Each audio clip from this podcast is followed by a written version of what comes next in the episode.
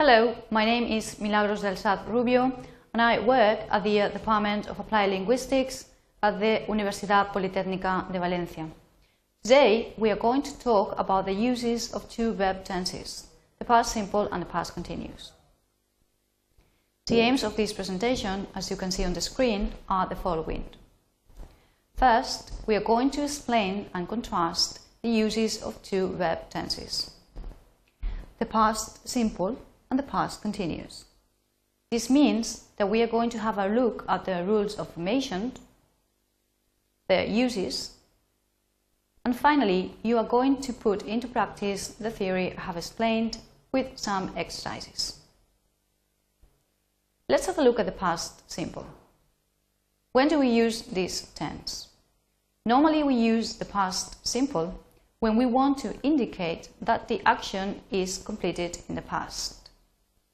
If you consider the example on the screen, I went to the cinema yesterday evening, the action began and finished in the past. Sometimes we use the past simple with a series of completed actions, as you can see on the screen.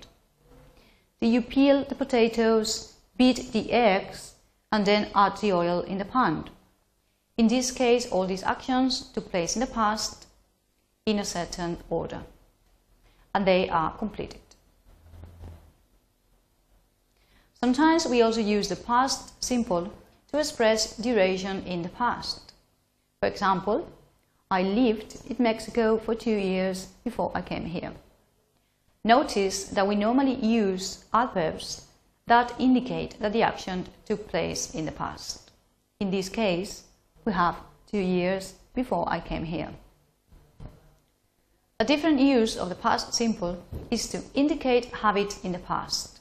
This means actions which were habitual in the past. In this case, the use of the past simple is quite similar to the use of used to. So, if you have a look at the screen, we have I never wanted to eat my food when I was a child. So this, was a habit in the past, in your case. Right, now let's move on to the past continuous. We normally use the past continuous when we want to express that an action was in progress at a specific time in the past. For example, I was skiing at 3 p.m. Or, what were you doing at 6 a.m.? Normally, the action began before the specific time in this case here, the action began before 6. But the action may or may have not continued. So remember that when we use this tense, the focus is always on duration, not on completion. Right. Normally, when we use the past continuous, it is the case that a short action interrupts a longer action in the past. So if we have a look at the two examples on the screen, he was really coming down when he got up, or he was writing a letter when the bell rang. We have two different actions. One was a longer action in the past. He was really coming down. It means it was really raining down. Or she was writing a letter. And these two long actions in the past are interrupted by another action which is shorter. In the first case, when I got up, and in the second case, when the bell rang. So remember that we use the past continuous to specify what the action was at a certain time in the past. So imagine that I want to emphasize what I was really doing last night at 3 a.m. So at a specific time, I say, last night at 3, I was still working on my thesis. Right. A different use of the past continuous is to create an atmosphere or create an ambience, especially when we are narrating or we are telling a story. So with this uh, verb tense, we kind of create a background.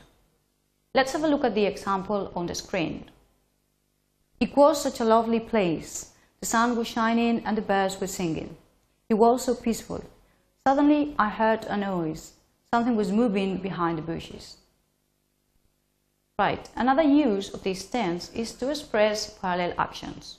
For example, while I was driving, Mary was talking on the phone. Here we have two actions, I was driving and the other person was doing something different. Or they were chatting while they were waiting for their plane.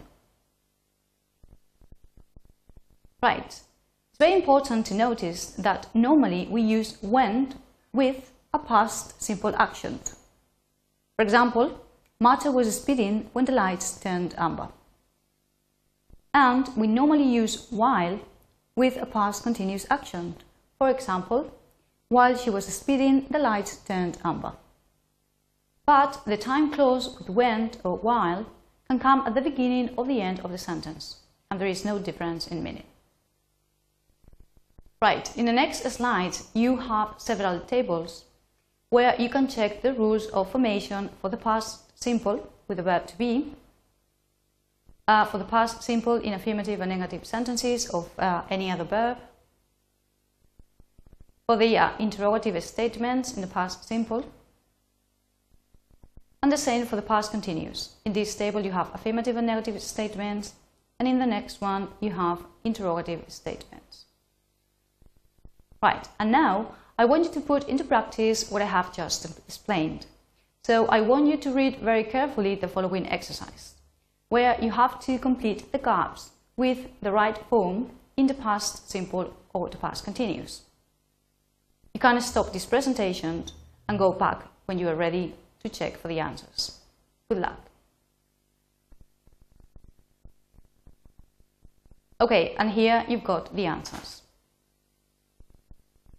And that is all for today. Thank you very much for your attention.